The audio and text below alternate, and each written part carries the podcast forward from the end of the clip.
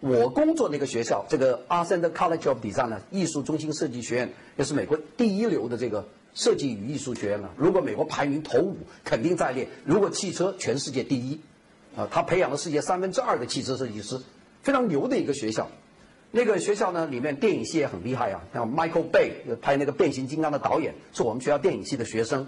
这个宝马汽车的总监，这个这个，呃，是这个学校校这个呃 Greg Elwood，都是这个学校的学生。大量的福特汽车现在的总裁这个 J. May 是学校的毕业生，拥有世界很强烈的一批人，艺术设计各方面都很强。而在那个学校里面。我们有一个校长，那个学校校长少，像你们现在的范迪安院长这一个第十四任，那，美院换了第十四任了。这美院的，因为北平艺专到建校五零年嘛，建立中央美术学院，那从五零年那从从徐悲鸿开始，徐悲鸿五三年去世的是吧？到现在已经十四任了。我们那个阿塞的一九三三年办的学校，比中央美院的历史要长，到现在为止一共就是六任院长，那每人就当下去了。我我去的时候认识是第三任，哦，第四任院长。这个第四任院长现在是华盛顿的美国 Hoshio 国家雕塑博物馆的馆长。这个人跟我关系挺好啊，叫 Richard Kushalak，库沙拉克，匈牙利裔的，很漂亮的男人。我陪他来过中央美院啊，好好多年前，呃，跟潘公凯院长在北京饭店吃过饭，就是 Richard Kushalak。Kushalak 呢，这个人是狂热的热爱建筑，所以到我们学校呢去的时候呢，没没跟我们搞教育改革，拼命做房子。就苦下来给的成就啊，做了我们阿森的搞了一个新校区。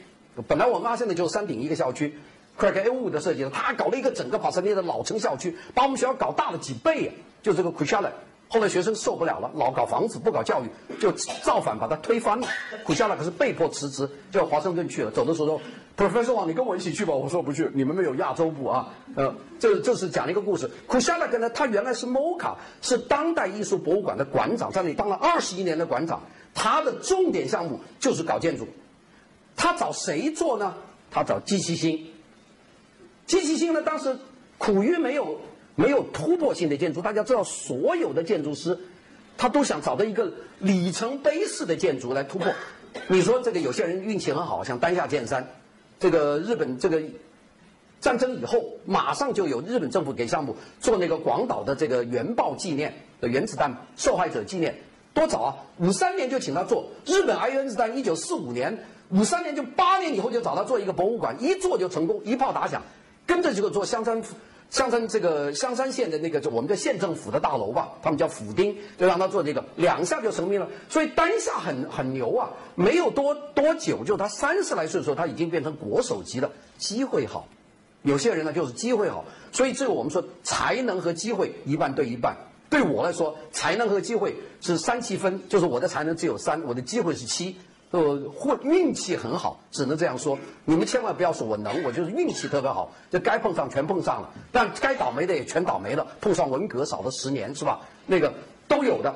那么这个机器星在日本找不到这么大的项目，日本没有所谓多大的项目。日本到后来也是硬碰硬搞项目，机器星就碰到这个 Richard k u s h a l a k u s h a l a 喜欢后现代，并且呢喜欢机器星的表现，后来就请了机器星就设计了 MoCA，现在是很好的一个建筑。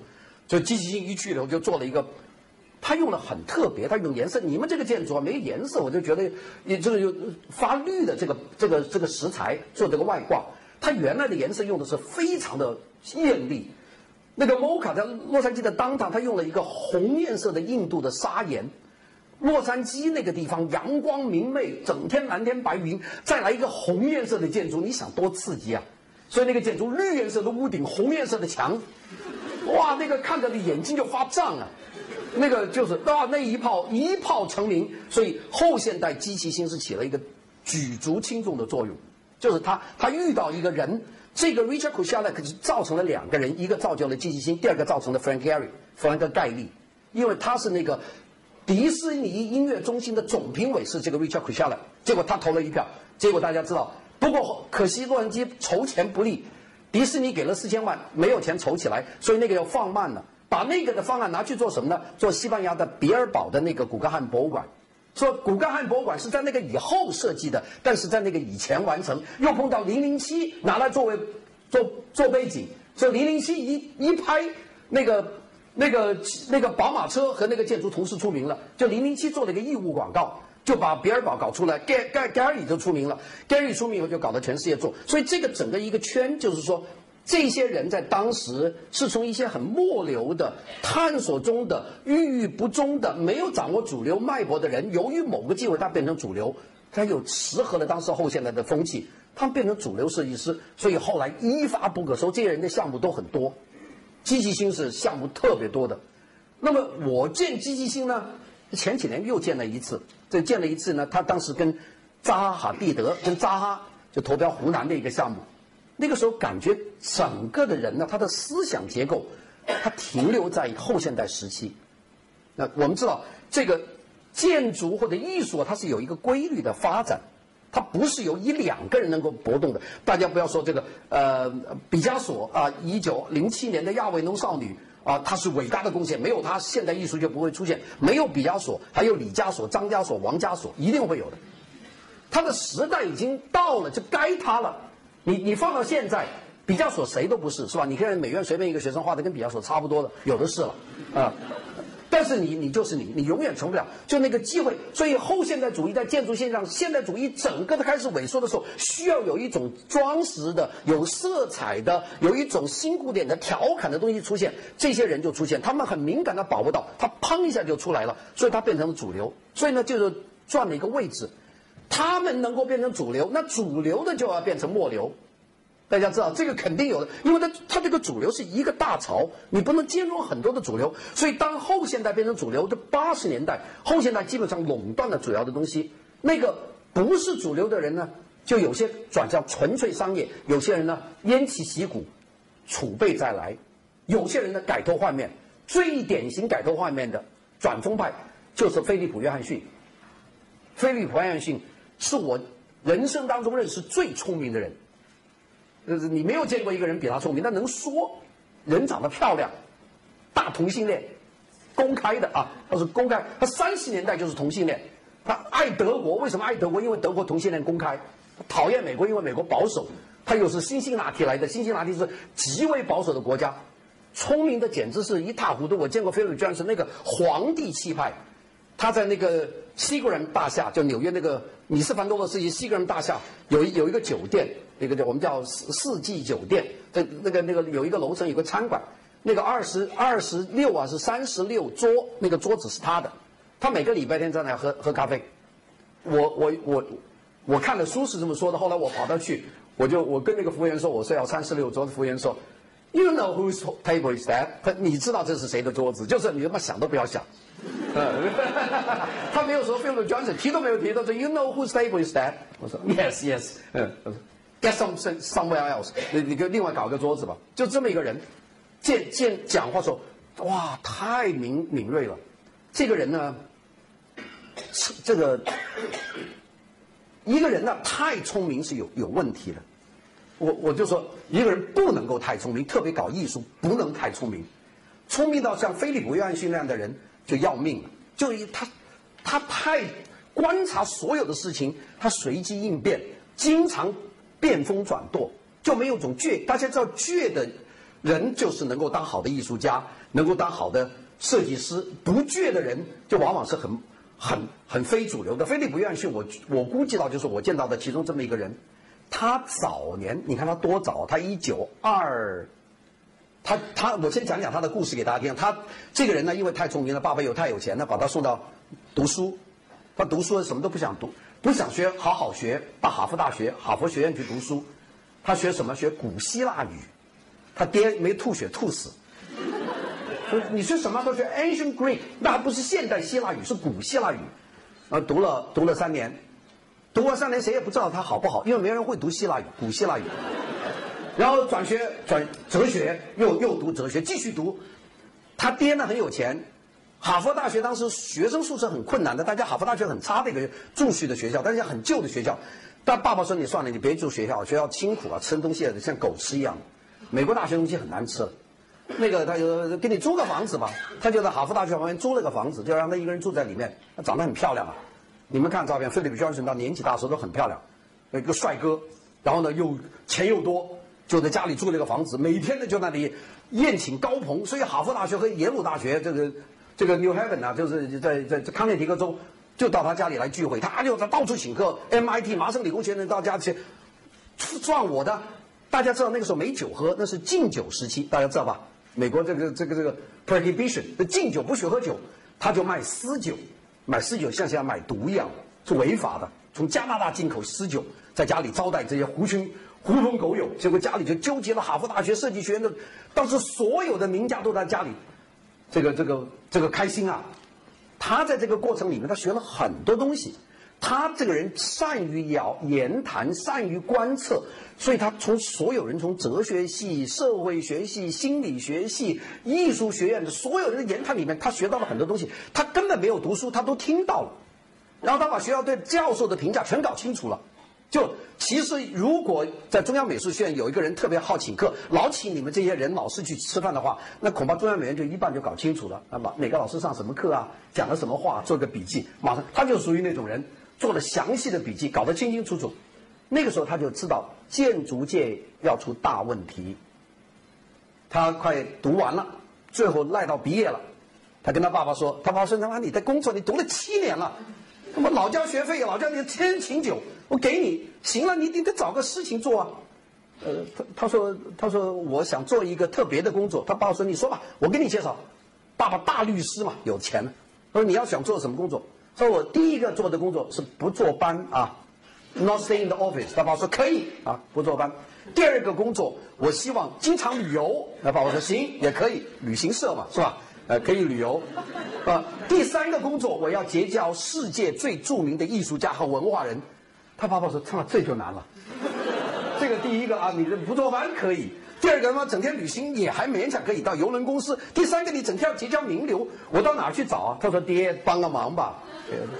呃，长得帅啊，爹很喜欢，一头金头发，那不想了很多很很多办法，最后找到爸爸说：“我给你找到一个工作，不错，纽约现代美术博物馆要开开设计部，缺一个馆长，你去当吧。”一九二九年就开设计部，那个工作很好啊，筹备展览呐。第二个到欧洲筹备，我可以旅行啊。第三个见的都是名人呐。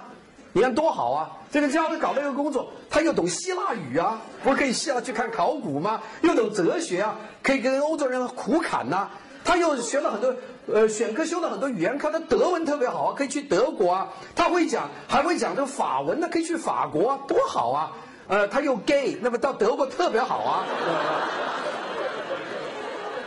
二九年拿了这个工作，工资也不错，派他到纽约去出差，他就去了。到了纽约，一一。呃，纽约说：“那你赶快筹备一个设计展吧。我们设计部刚开始。”他说：“那我让我到欧洲去走一趟，出差六个月，我去筹备一个展览。”他其实欧洲发生了什么事他不知道，他压根儿跟主流一点关系都没有，他压根儿是个主就末流都算不上，他跟建筑没关系，跟设计没关系。但他找的这个好工作，逮了一个工作就坐船，那时候没没飞机，哦大家知道，坐船大西洋到了法国，然后上岸，一上岸还是这个哈佛习惯。会找这种这种 party，大家知道有很多名流。的 party，大家一起去喝点鸡尾酒啊，聊天呐，谈七谈八呀，有漂亮的女人呐，呃，这个慢慢慢很快就进入主流。他两下三下，二九年他就知道有个人叫做 Le Corbusier 科布西耶，这搞了一个建筑不错，叫 Villa 萨瓦萨瓦公寓，连法国人都不知道，他打听到了，他到他到巴黎去第二个礼拜就知道萨瓦公寓，萨瓦公寓才做成两年。还不在巴黎，他说我我得去看，然后呢，他去找科布西耶，科布西耶在那现在看神了，是吧？那现代艺术言必称科布西耶，那个时候科布西耶算个鬼啊，那不就是一个小小小小毛孩子吗？自己又想当前卫艺术家，又画画又搞建筑，搞的建筑又不能用，呃，就是不好不好用嘛，坐的椅子钢管椅子又不好坐。呃，那个他跑去说：“哎呀，我是纽约现代艺术博物馆的这个馆长，我要看你的展览，呃，看要看你的作品。那科布西耶不是洗的屁颠屁颠的，干嘛汽车票都买好了，呃，就带他去看了。看了以后，他啊，这个太好了。然后跟科布西说：‘你这个没有对手吧？’科布西说：‘有对手，德国人在跟我搞作对。’说德国有什么东西作对？德国有个学校叫包豪斯。哦，说有这么个东西吗？说你去看看。他说在哪？在柏林吗？科布西说不在，在德绍。呃，那个头叫沃德广，表示叫格罗比乌斯，你去看看，这家伙敏感，他反正有车票可以报销嘛，坐了火车就上去了，去了柏林先去找当时他们说啊，做的不错，二九年嘛，刚刚是开德国要开德国这个 Deutsche w a t n 德意志的这个这个同盟展览，哎，听说这个在筹备展览，他找这个展览的设计者就找到米斯凡德洛。米斯说呀，我做了一把椅子很 humble，你试试啊，那就是现在巴塞罗那椅子嘛，那个原型嘛，下个礼拜就在国家博物馆开幕，你们去看，就是就是这样圆形，现在是中国国中国美术。学院吧，就是杭州的中，就是原来浙江美院，他们收藏到了，用了三个亿。现在二十八号在国家博物馆开幕，我去参加开幕式，你们欢迎你们去看。那就是米斯凡诺的原椅，那一张就是菲利普约翰逊二九年看到的那张椅子，那个时候做一张试验的椅子，就找到这张椅子，他一看说哇，我的天哪，这张椅子太棒了！你们知道巴塞罗那椅子吧？呃，但但但是它原型他就看了，太棒了。跑到包豪斯见了格罗比乌斯，格罗比乌斯很开心啊！美国人欣赏我们多好啊！那个时候包豪斯一点神圣感觉都没有，大家都不知道。二九年他全看了，他这个家伙聪明啊！他说这些非主流，当时欧洲哪有现代建筑啊？钢筋混凝土很少用，太昂贵，纯钢铁的建筑，整个德国就两栋。呃，格罗比乌斯做的一个大家知道，一九一九一一年的法格斯鞋楦工厂。第二个就是 Deutsche w a g n 德意志工作同盟的那个总部大楼，这个在魏玛的，一九一四年就两栋，整个欧洲就两栋，除了温室以外就两栋这个房子，谁都不，绝对是。非主流是吧？主流是新古典主义，辛克尔的作品，然后就蠢蠢欲动的这个伪古典主义，就希特勒后来搞的那一套。哎，那是主流啊！他们这些现代艺术家，你搞这种没有装饰的、少则多的、钢管的、混凝土的，还清水混凝土的，多恶心啊！你说清水混凝土现在牛死了，那个时候清水混凝土那绝对恶心是吧？那房子没盖完嘛。这个是混凝土，你这你看科布西耶的建筑连 stucco 连那上面的批荡都不要，我国国内叫什么叫 stucco 是吧？你把混凝土做完了，模板拆下来了，上面还要做一次这个腻子，把它做扫平了。那科布西耶说不要啊，我要这个建筑的痕迹，模板拆了以后就留下模板的痕迹。那大家说这个真恶心啊，这个东西没做完就交货，啊，那个绝对是末流了。哎，这个时候就需要有些末流的。人来观察，结果菲利普约翰逊看说：“我天哪，这套东西有一天会改变全世界。”当时他一起去的还有一个美术评论家，没他出名了，叫 Henry Russell Hitchcock 啊，亨利·拉瑟希奇希奇科克，不是后来大家看那个导演希奇科克啊，不要搞错了。我们有个导演叫希奇科克，拍恐怖片的，那个是后来的人，那个是早的 Henry Russell Hitchcock，他们两个回去。拿了现代艺术博物馆的钱，回到纽约以后，他说我们要搞一个展览。这个我们拍的照片，我们跟科布西耶讲了要拿模型，跟米斯凡德罗说了要拿他的椅子。我们在纽约要举办一个展览，这个展览叫什么展览呢？他取了个名字叫 Modern European Architecture，副标题叫做 International Style，国际主义风，就是他命名的。一九二九年，三零年展览开幕。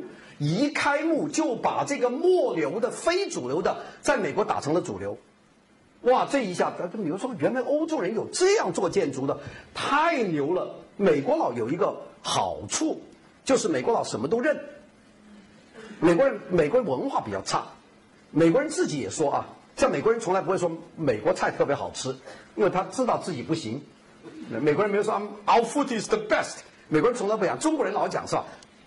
我们的我们中国菜最好，美国人绝对不讲。美国人美国人也没有什么的民族民族历史可以讲。呃，中国一讲，哎呀，这个唐宗宋祖一退回去五千年的文明，美国人说对不起，我们就两百年，没什么好讲。呃，世界最伟大的艺术家、文学家，美国人对不起，我们都没有啊。嗯，美国人都不都美国人牛不起来，美国人就这一点，所以美国人有他个移民国家，他对什么外国好东西，他美国人都挺喜欢。在美这个在美国，当时你跟美国到欧洲，我在美国、欧洲都教过书，在日本也教过书。但是你有什么感觉呢？我在美国最大的感觉就是美国人给我机会。你看我在美国教美国人的设计史，你可能想象在中国找一个美国人教中国艺术史吗？不可能的事情是吧？你到日本说你找个外国人教日本的美术史，那是不可能的。那美国人说：“Oh my God, you are very good。”你可以啊，就来教吧。我这教第一年五个学生，第一学期、第二年十二个学生，第三学就全部报满了。然后就说啊，very good，你就教这个课吧。然后生理上终身教授吧，你就当吧，你教下去啊。美国人就这点好，特别可爱，像一个傻瓜大孩子。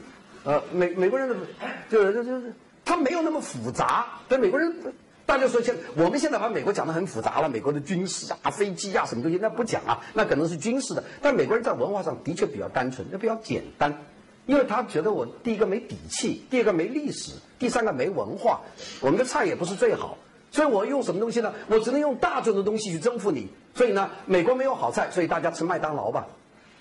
呃，美国没有什么强的，我们就做手机吧。所以大家 iPhone、iPhone 六啊、iPhone 五啊，全世界都用，美国人很开心啊，大家都买，要排队。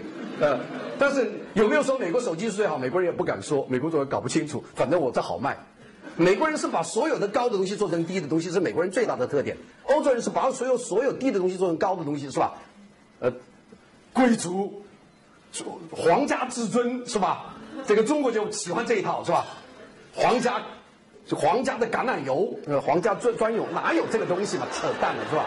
呃，呃，皇家就不不用那个橄榄油，就不用牌品牌的嘛，就是鲜榨橄榄油，这都是中国人学。呃，中国人这个跟欧洲人跟法国人很相似的，至尊。美国人是所有自尊都往下降，呃，所以大众拥有的自尊，所以美国人搞出牛仔裤嘛。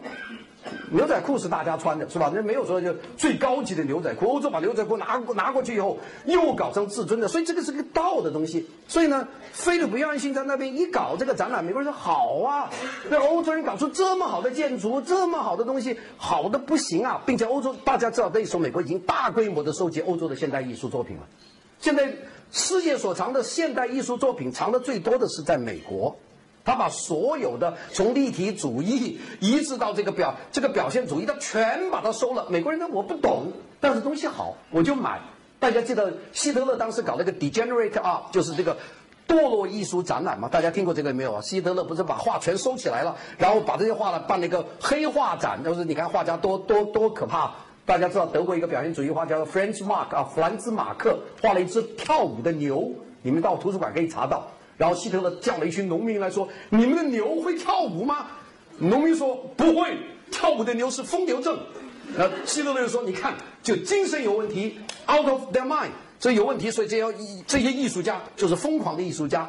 这个我们后来我们搞黑画展也这样啊。黄永玉的猫头鹰，一个眼一个眼睁一个眼闭，猫头鹰有这样吗？对党不满是吧？这有这么一套东西，这一套东西呢，美国佬不懂和德。希特勒说：“全给他烧了，把全德国的现代艺术品收起来，要烧掉。”美国佬说：“我们也不会画，我们也不用有艺术家，但是我们有钱。”我们呃，希特勒说：“呃，烧。”后来这个戈林，这个跟他的戈培尔，就是宣传部长说：“不要烧，因为我们的党卫军没钱拿去瑞士拍卖，那拍的很便宜啊。康定斯基的油画一张五块钱嘛，啊，就拿了一万多件去拍卖。这美国佬说：‘那他妈咱们都全买下来。’”就找了几个人化妆，拿了这个各个博物馆的钱去拍，所以美国一口气拍了九千张画，所以美国现在整个的这个欧洲艺术他都买光了，德国的馆藏都在美国，他不是抢的，我买了你卖的嘛，所以现在要看都在美国，美国佬就是这种想法，什么我都要，呃，当然我们说是文化掠夺了，是吧？把我们都掠夺过去，其实它是一种，哎，他就是大孩子，什么都好奇，钱又比较多。嗯，然后就什么东西就是想做，所以菲利普约翰逊一搞这个现代艺术展，哇，这个椅子这么好，用钢可以做椅子，哇，这个室内这么好，少则多，我们又没有哲学，哎呀，少则多我们听不懂啊，太伟大了啊！哈哈哈他们觉得太伟大了，米斯凡多洛这个名字很牛啊，特别是个凡字个旺是贵族的意思，其实米斯跟贵族一点关系都没有啊，就美国人啊好啊，就是所以说这个好，这些人我们我们都他们的作品我们都要推广。这个展览一开，刺激了美国本身。美国当时有一个很大的建筑师，主流建筑师的名字叫弗兰克莱特，大家知道这个人吧？弗兰克莱特做的 Prairie House 草原屋子，那种有瓦顶的、宽宽大大的、终身木头的。呃，这个菲利普约翰逊说 Frank Lloyd Wright。这这个这个东西不现代啊！我在欧洲一看，米斯凡多罗、勒克布西，呃，当时还没有阿瓦图了，这这东西很现代啊，就没有请弗兰克莱特参加后来的三零年的展览。弗兰克莱特气疯掉了。一九三五年，菲利普约翰逊搞了一个世界当代现代艺术展，里面展览的是欧洲的所有的大师，当时已经包括阿瓦图，也包括这个 e l i s a r i n i n 这东西都展出了，就是不请美国的这个弗兰克莱特。弗兰克莱特快吐血了。那么你不就是做平屋顶吗？我因为弗兰克莱是做屋顶的，这个欧洲是平屋顶的，大家知道啊？这个平屋顶就是六个面嘛，就下面撑起来。这弗兰克说：“妈的，老子就是会做平屋顶。”呃，菲利普约翰逊说：“老子就是不选你。”呃，他牛。然后呢，就把弗兰克莱特后来说邀请你参加我的展览，把在前言里面写了一句话：“说弗兰克莱特属于美国历史上最优秀的建筑师。”属于历史上不就完蛋了吗？弗兰克莱特气疯了，说我非要做一个平屋顶。一九三七年，有个百货公司老板跟他说：“你帮我做一个别墅，那叫科夫曼。”他说：“我帮你做个平屋顶，就是后来出名的流水别墅嘛。”那是受气产生的。弗兰克莱特在那个以前没有做过平屋顶，在那以后也不做平屋顶，你知道吧？他很痛恨现代主义。他说：“这是要什么建筑？这是 box，这是盒子。Windows，Windows，Windows，窗户，窗户，窗户，没结构。”法兰克莱特从骨子里仇恨现代主义。法兰克莱特在他的他有个塔利亚森，他的一个一个工作室嘛，他有个西部塔莱森在阿维桑那，在亚亚利桑那，他那个有很多养的牛啊，房里有很多苍蝇，他有个这个苍蝇拍子，他就打苍蝇，他每只苍蝇都有名字，Gropius 啪一下，Miss 咔一下，他每天就杀这些人。所以千万不要把弗兰克莱德认为是现代主义的主流大师，他绝对不是主流，他是一个个人。在这种情况下，菲利普约翰逊营造了这个运动，他就把很多我们当时认为非主流的大师，他通过美国市场的力量，把它扭转为主流。到战后，这些人基本上垄断了世界，当然也遇到一个机缘呐，就是二战。如果不是第二次世界大战。这些欧洲人不会来美国。一九三八年一打起来，欧洲人都全来了。你们你们想想，这些人到美国，这些在欧洲完全是给希特勒要给他干掉的嘛？你看这个希特勒一九三三年上台，四月一号希特勒宣誓担任担任国家的元首，四月二号就把米斯凡诺勒叫到办公室了。希特勒迫不及待，那就你这个包豪斯他妈太坏了，那就把米斯凡多勒叫到来，说你们把把学校给我关掉。你说 What's wrong, my chancellor？我的元首，我有什么问题啊？他说：“你这是个犹太人的学校。”这个米斯凡多勒也有准备啊。米斯凡多勒说：“我们这个全校师生从头到尾，从一九一九年到一九三三年，我们总共只有九个犹太学生。啊，这个只有，并且他们都是基督徒。这希特勒一下没回，他们是布尔什维克，是共产党。呃，他说米斯凡多勒说布尔什维克我全清理了，汉斯马雅已经辞职了，没有了。希特勒说不行，要把他关掉。四月四号就关掉，派党卫军把他围掉。”希特勒这等不及，那这些人在欧洲绝对是末流。那莫莫谈国家项目，私人项目都没有。大家知道，米斯凡多勒最重要住宅项目是在捷克斯洛伐克的布尔诺，这个图根哈特 house，图根好，图根哈特房住宅。他在德国找不到项目，这些人连连末流都谈不上，就根本是没有项目，就试验性的艺术家。这一下好家伙，到美国来，美国佬他妈一点准备都没有。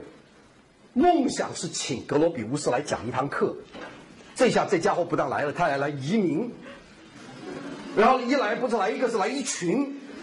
包豪斯一共才九百个师生，从建校起，一九一九年到一九三三，加起来九百六十个人。三八年一年移民到美国五百六十个，半个包豪斯跑到美国去了。这美国人说妈，这家这帮德国人来啊。那照我们说，你说中国抗战的时候，日本人跑到中国来肯定是抗坏蛋，是吧？那不会给美国人说，我跟德国人要打仗，那德国人跑到我们这来很好啊，因为我们没有这个现代历史啊，他们都是非主流的，美国需要他们是非主流的，请他们，这个赫伯特拜耶来到美国，这个赫伯特拜耶来到美国，比如说我们办个学校，黑山学校，在这个北卡罗来纳州，你去当校长，哎，拜耶在八号是一个小屁教员，教基础课，还在这教构成呢。平面构成到美国当了校长，很得意啊，一下把这 Black Mountain College 搞起来了。这个呃，马歇布鲁尔，马歇布鲁尔，哈佛大学成立建筑学院当教授，就出来了。这个呃，我刚才讲的是 Joseph Albers 到黑山大学，赫德巴也是耶鲁大学设计系，就是后来当呀这个玛雅令这林荫的老师嘛，就是这全部都请了。最后的格罗比乌斯来了，这可是了不得的人。后来他说：“克洛比乌斯求职啊，哥伦比亚大学。后来哈佛大学算了，你就别去哥大了，哥大就建筑系。我们要成立建筑设就设计研究院，就这个就一九三九年呃一九三八年成立，你就来当第二任院长。格罗比乌斯连连试用期都没有。你看，我们到美国教书，我是两年试用期啊，有些人是六个月试用期，那就算短掉了。那没有试用期，来就马上当，因为你包斯搞得很好，行了。这包斯连德国人都不知道是什么东西，结果美国人说啊，这行，怎么知道呢？这菲利普约翰逊搞的这个展览，你看哇，这好，这东西好，我们就要了。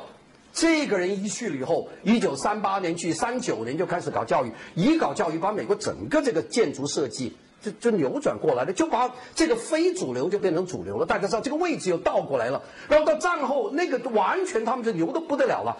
我们说战后美国设计界直牛耳的这群人全讲德文的，这个就很惊人呐。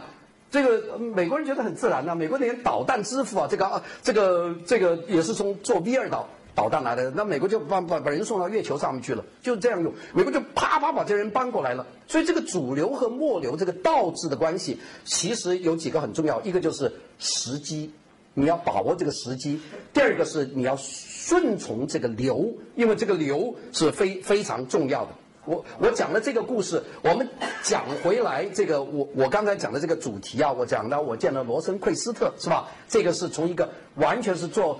呃，广告牌的这么一个人，然后他变成一个这样的主流的一个大师，变成波普大师，他自己都不承认。我们又讲了这个机器心，由从主流慢慢由于思想的这个僵化，又变成一个不是主流。那么我们讲到菲利普约翰逊的这个故事，就推出几个故事。菲利普约翰逊呢，是一个很意识到自己要始终保持在主流的人。啊，我们有很多人呢认为我做了这个工作就行了。菲利普约翰逊其实有几个很郁闷的事情。第一个事情就是他始终没有建筑师的执照，没有 license，呃，从来没有。大家说那没有建筑师的执照怎么能够执业呢？美国有奇怪的，有些州不需要，有些州需要。现在大概都需要了，当时不需要。当时要在纽约纽约市或者纽约州考这个 architecture license，非常难的事情，就是要考。现在你们也要考吧？现在我们建筑师也要考这个建筑考试啊。医生就更难了，美国医生每年要考，美国做医生是太艰难了，每年要考一次试，考不过今年不发执照。所以学医啊，在美国是巨大的投资。你比如说他赚钱，他挺难的，一年赚一百万美元，好像很多钱呢。但是他为此付出的恐怕是多少多少钱呢？读书，建筑师也很难的。菲鲁约翰逊知道自己没有办法当建筑师，怎么办呢？他是两个办法，第一个要找一个巨人，让他把他带起来；第二个要拿到执照。所以他搬到什么地方住呢？搬在 Connecticut 康涅狄格州，Connecticut 就在纽约州的上面，坐火车上班。那等于在北京坐的这个五环，你说北五环就是康涅狄格州，你说多方便呢？坐火车从纽约的观山桥从中央火车站坐五站车就到了康涅狄格州。到那里去不要执照，他跑到康涅狄格州去注册一个建筑师，那边马上给他了，因为州小嘛。就一个一个名牌大学罗德岛设计学院是吧？不不，呃，叫做呃耶鲁大学，耶鲁大学，他跑到那去拿拿了一个执照。第二步，他没项目啊，你没项目，谁会给项目给你做？他很焦急，希望有个人给他做项目，但是这个人必须出名，这个人要一炮而红，让他大出名。找谁呢？找最最牛的，格罗比乌斯不会跟他合作。格罗比乌斯是一个大教育家，什么东西都看得很清楚，绝对不会跟这无名小卒去联联名。他知道这个米斯凡多罗挺郁郁不安的，米斯跟格罗比乌斯关系很不好，米斯就一直待在芝加哥，芝加哥那个地方是美国二流城市，一流是纽约啊，三流就是洛杉矶，洛杉矶娱乐业，你搞电影一定要到洛杉矶。那么芝加哥呢是一个很重要的中心，但是没有那么重要。要想在美国要一炮而红，一定要到纽约。纽约是，包括你们做艺术家，如果你们想艺术家在美国的主流艺术界能够一炮而红，你必须到纽约去办展览。你在别的城市没有用，没有用。你比如说到路易斯安那州，或者到什么康涅狄格州，或者什么州，你办一百个展览不抵你在纽约的主流的画廊办一个。如果在现代博物馆办一个，那你就写已经进入历史了。这这是梦寐以求，大家想要做一个。并且纽约呢还不能够到纽约的那几个区，比方说布兰克斯、呃皇后区 （Queens） 或者 Brown、布布鲁克林、布鲁克林都没用。你到布鲁克林办十个设计十个建筑，没人注意你，你必须到曼哈顿。曼哈顿寸土寸金尺土啊，那么小一块地方，啊，一街排到一百九十街，第一大道到第十二大道就那么一个方格子，你插在里面怎么做？